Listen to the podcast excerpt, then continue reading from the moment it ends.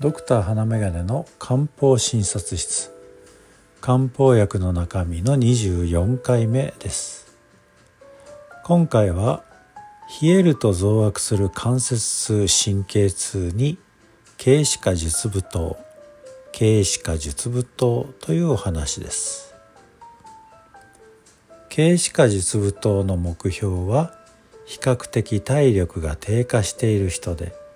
四肢霊感を訴え四肢関節の疼痛主張を訴える人。ということになります。また筋肉痛や麻痺しびれ感などにも対応してくれます。軽視化実物と医療用エキス製剤18番の中身です。軽視芍薬体操肝臓小胸武士槍術の7種類の生薬から構成されています。経費は気の巡りを良くし体を温めてくれます。芍薬は血を補うとともに筋肉のこわばりを解いてくれます。体操肝臓小胸は胃腸機能を整えてくれます。武士は体を温める作用が強いです。槍術は体の水バランスを整えてくれます。全体として体を温め水分のバランスを整え筋肉をリラックスさせ痛みを和らげるそういう処方になっています。この中で経費芍薬体操肝臓小胸この5つの構成は軽視糖ということになります。この軽視糖に武士と槍術が加わる。武士の武槍術の術を名前にとって軽視か軽視等に加えることの術部。槍術と武士ということで軽視化術部刀という名前になっています。軽視化術部刀の保険適用は関節痛神経痛の2つです。どちらかというと上半身に効きやすいようです。軽視化術部刀が合う人というのは筋肉痛や神経痛がある。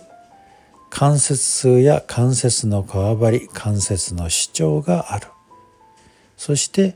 胃腸は虚弱傾向であるということがあります。胃腸があまり弱い人には魔王が使えませんからエピカジュス糖とかそういう魔王が含まれた処方というのは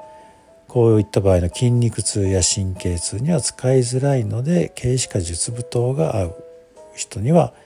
胃腸虚弱傾向があるということになります。そして大切なのは冷えの傾向があるということです。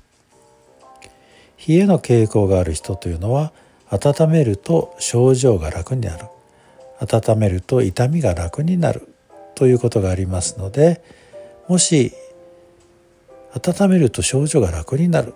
というような関節痛や神経痛があるのでしたら軽視化術舞踏を試してみるのが良いかもしれません。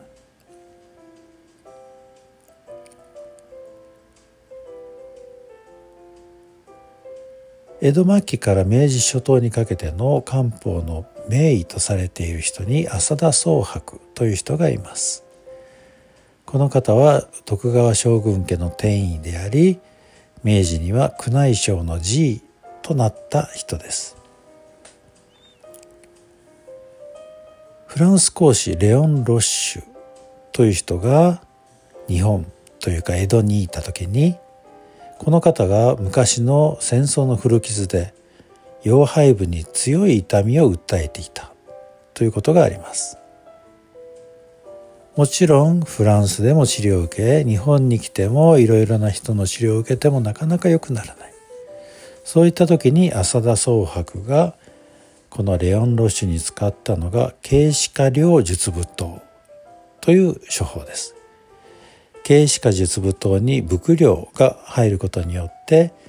水分バランスを整える力が強くなった処方ということになりますがそれを使うことによってすっかりと痛みが楽になった。というのが歴史に残っています。ちなみに軽視化術仏刀は津村の処方にあり軽視化両術仏刀は倉重の処方にありますがこの両者に大きな違いはあまり感じませんので手に入る方で試してみるというので良いのだと思います。今日は冷えをベースとした筋肉痛や神経痛関節痛を訴える方に桂枝加朮附湯というお話をいたしましたメディカルインフォメーションシアターがお送りいたしました。番組への疑問質問感想などは花メガネドッグアットマーク ymail.jp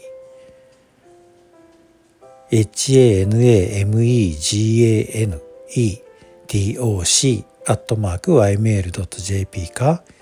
ツイッターでハッシュタグ花メガネ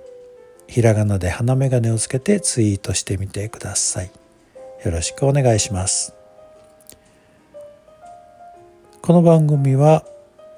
ポッドキャストに配信すると同時に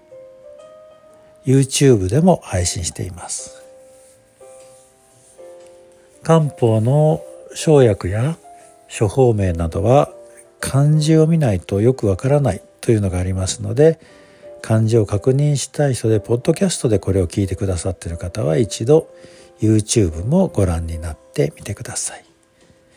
今日があなたにとって素敵な一日となりますように。ではまた。